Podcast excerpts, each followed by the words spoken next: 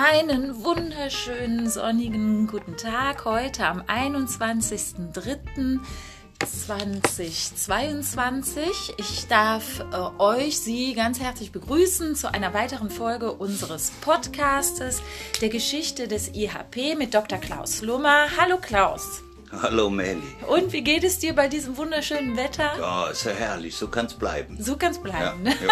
Das finde ich auch. Der Jo. Sonnenschein zaubert einem äh, trotz der ganzen schwierigen Situationen der Gesellschaft ein Lächeln ins Gesicht. Okay, ja, wir wollen heute weitermachen und zwar ähm, haben wir jetzt das Jahr ungefähr 1976 und zwar der erste Gestaltkurs des IHPs. Kannst du da was zu erzählen?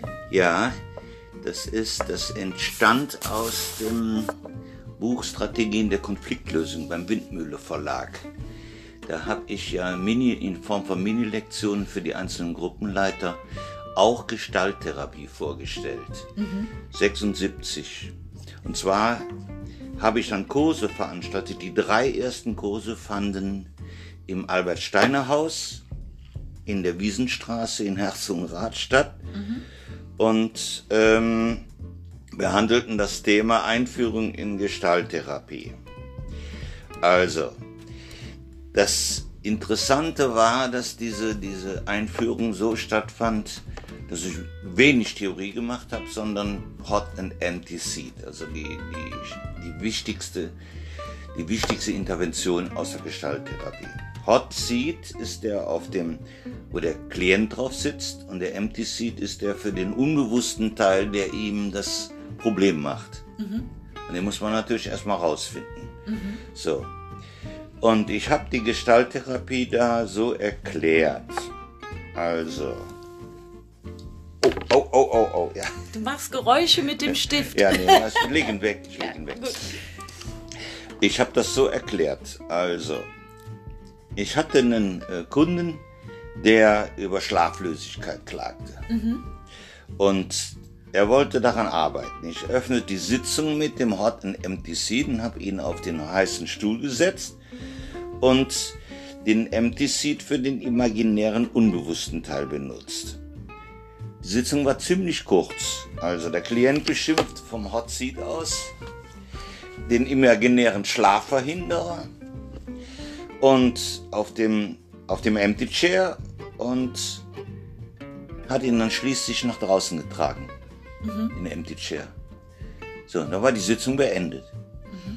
Und in der Nacht hat er noch eine weitere Sitzung gemacht, Eigenständig dann? eigenständig, Okay. und kam am nächsten Morgen und sagte, ich habe heute Nacht noch eine Gestaltsitzung mit dem Schlafverhinderer gemacht.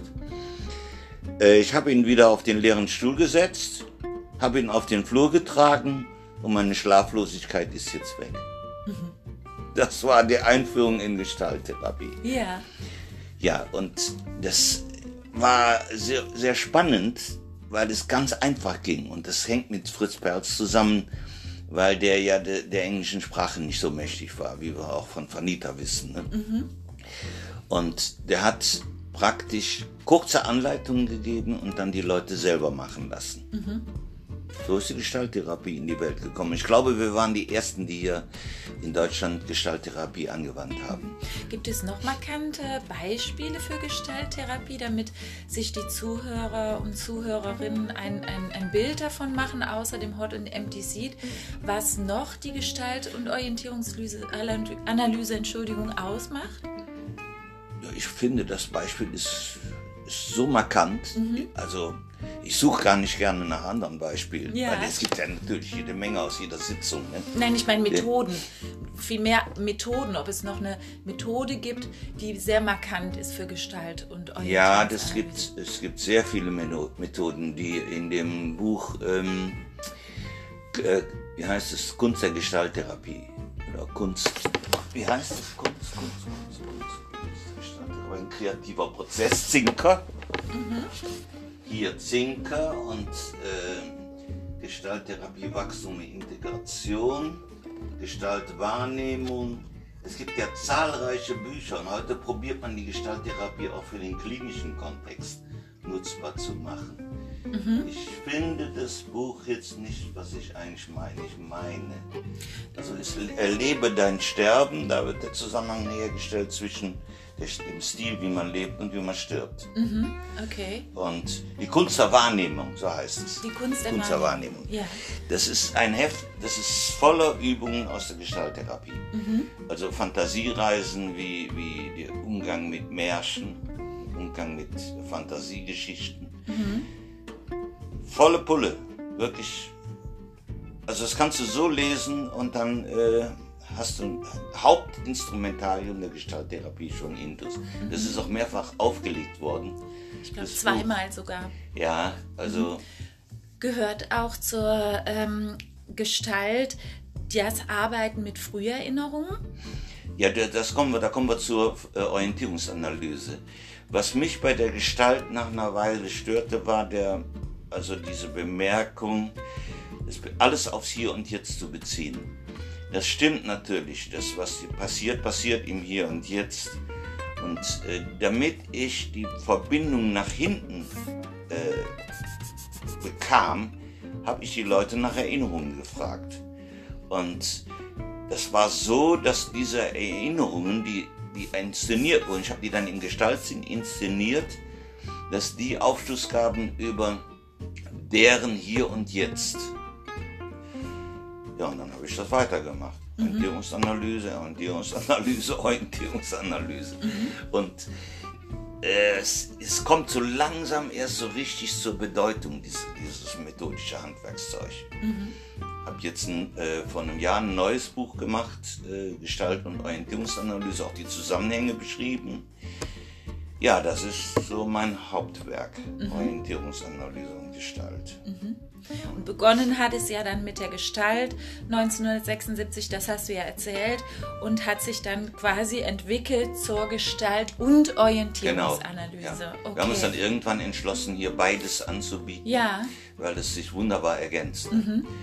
Äh, weil die Orientierungsanalyse arbeitet mit der Gestaltmethodik, mhm. hat aber den Hintergrund, kann ich kurz erklären. Ich, gehe mit der Erinnerung in, in meine Geschichte und glaube, dass ich die Geschichten, die ich erzähle, dass die stimmen. Mhm. Die stimmen natürlich nicht, weil sie gefärbt sind von meinem Leben.